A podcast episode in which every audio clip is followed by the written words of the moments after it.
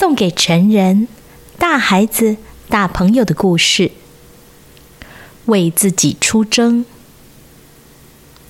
沉默之宝。第二部分。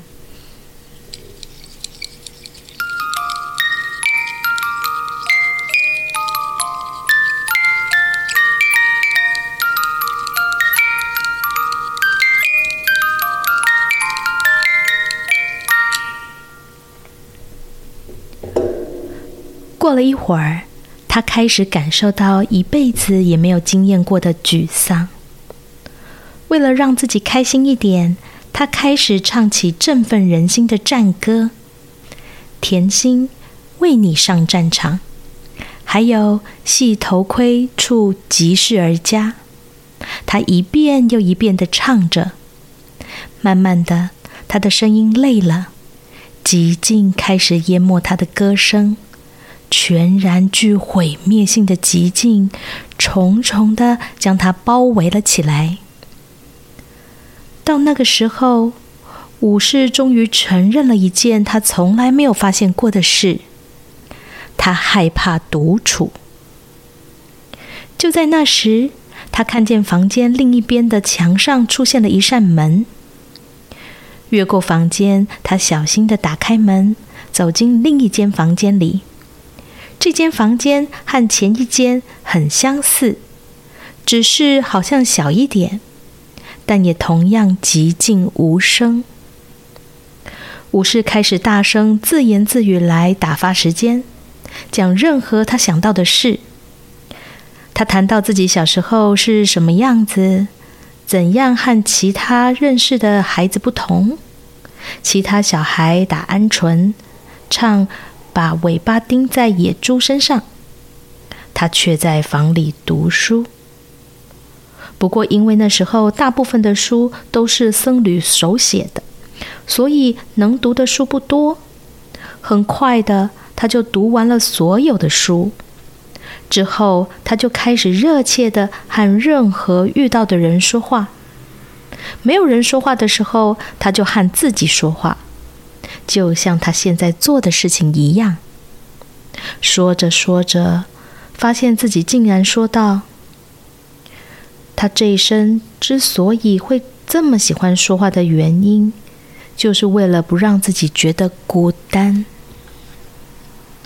武士认真思考着这个想法，直到自己的声音划破凛冽的沉寂。我想。其实我一直都很害怕独处。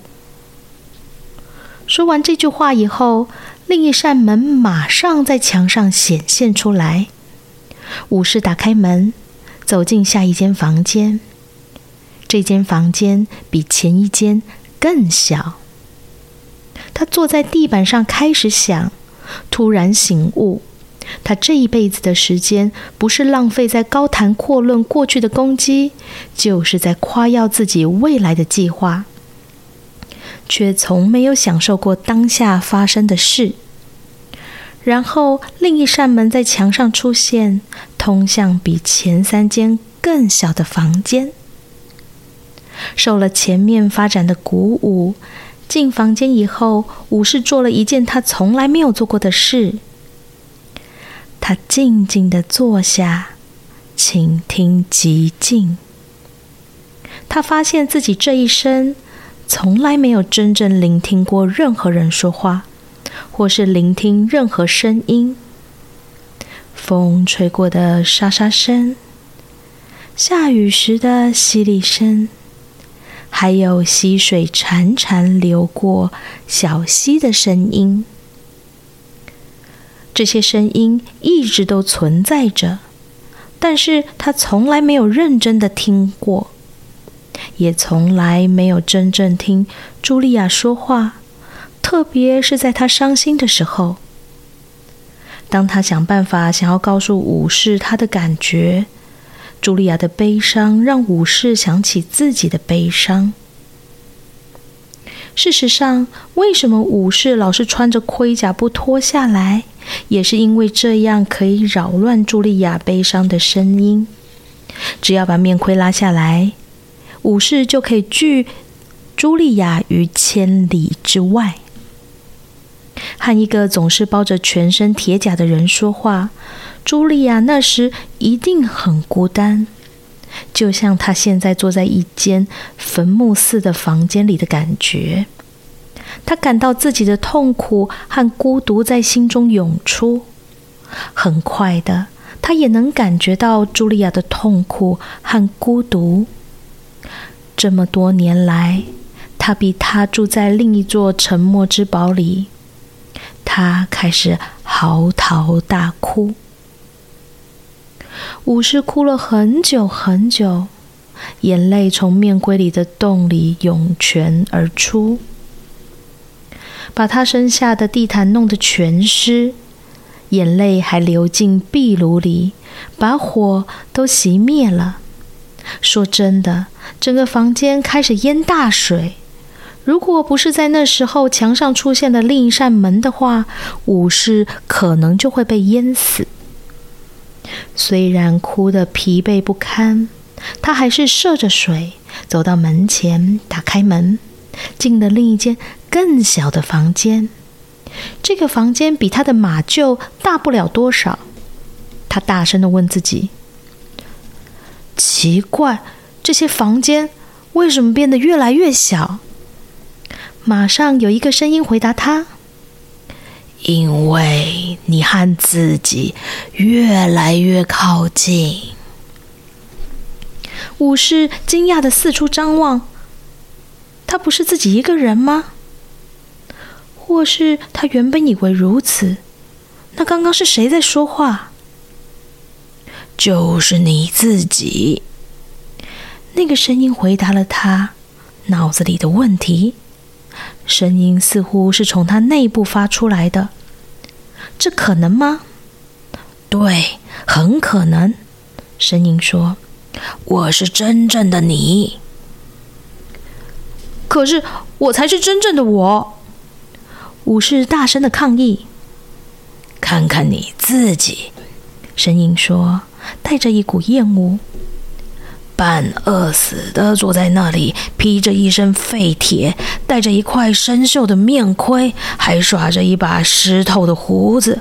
如果你就是真正的你，那我们俩麻烦可大了。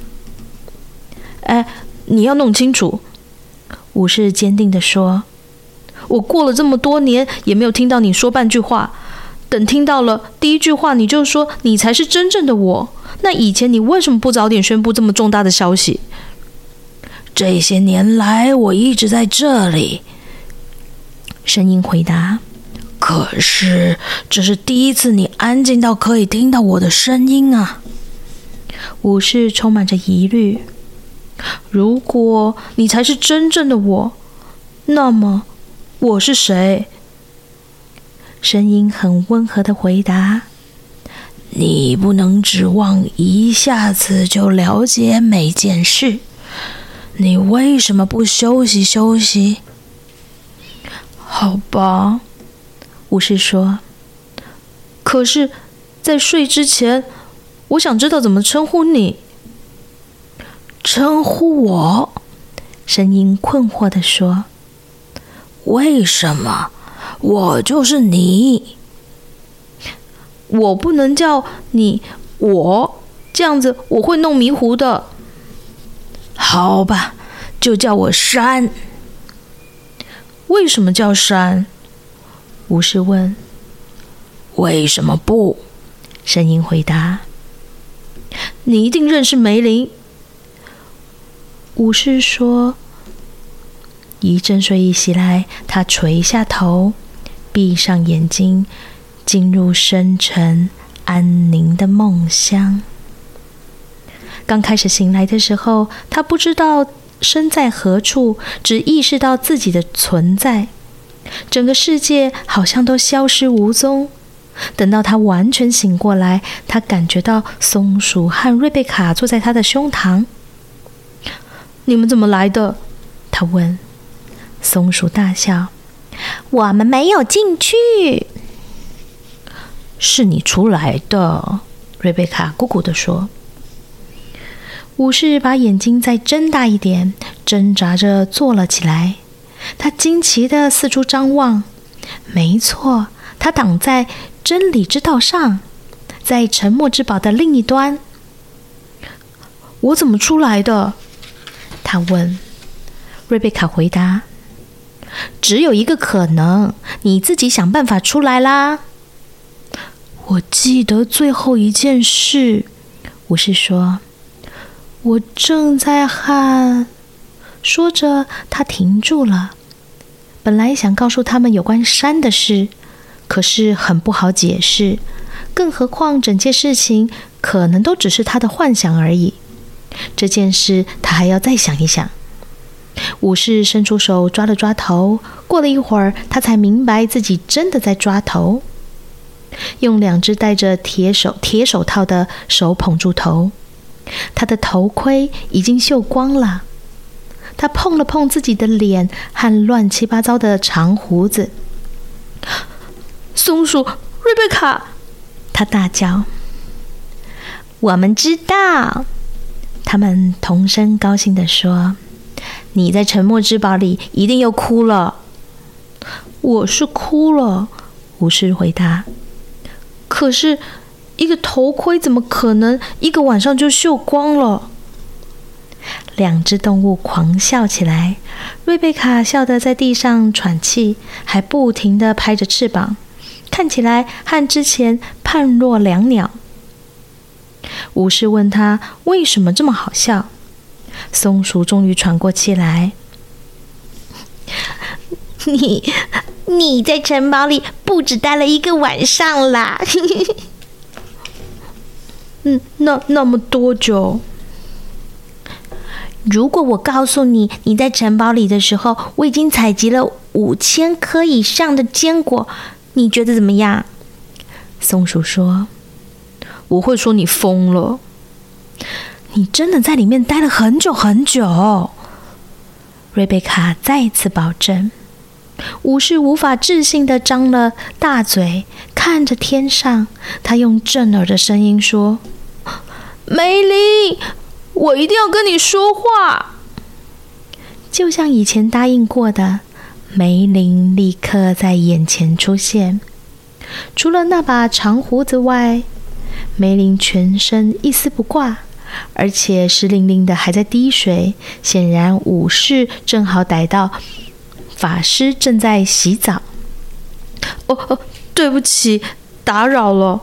武士说。不过。这是紧急事件，我没关系。梅林说，而且打断他：“我们法师都得习惯这种不方便。”他甩掉胡子上的水。不过，回答你的问题，真的。你真的在沉默之堡里待了段很长的时间。梅林总是让武士大吃一惊。你怎么知道我想问这个？因为我了解自己，就能了解你。我们都是彼此的一部分。武士想了一想。我了解了，所以我现在可以体会茱莉亚的痛苦，是因为我是她的一部分。对，梅林回答：“这就是为什么你可以为他和为自己哭。这是第一次你为别人流泪。”武士告诉梅林，他觉得蛮为自己骄傲的。梅林宽大的笑了。人不必为了自己有人性而感到自傲，这就像瑞贝卡为了为飞而骄傲一样，很可笑。瑞贝卡能飞，是因为她生来就有翅膀，你生来就有心啊。现在你开始用心，这是你本来就该做的。嗯，你真晓得怎么让人觉得漏气，梅林。武士说：“我不是故意对你不客气，你做的很好，不然你不会碰到山。”武士松了一口气。那么，我真的听到他的声音？那不是我的幻想？梅林笑了出来。呵呵呵，不是，山是真的。事实上，它可能比你这些年来称作是我的东西还要更真实一些。你没有发疯，只是开始听见真正的自我。这就是为什么时间过得飞快，你却没有感觉到。我不懂。武士说：“通过知识之宝，你就会懂了。”说完，武士还来不及问他问题，梅林又再度消失。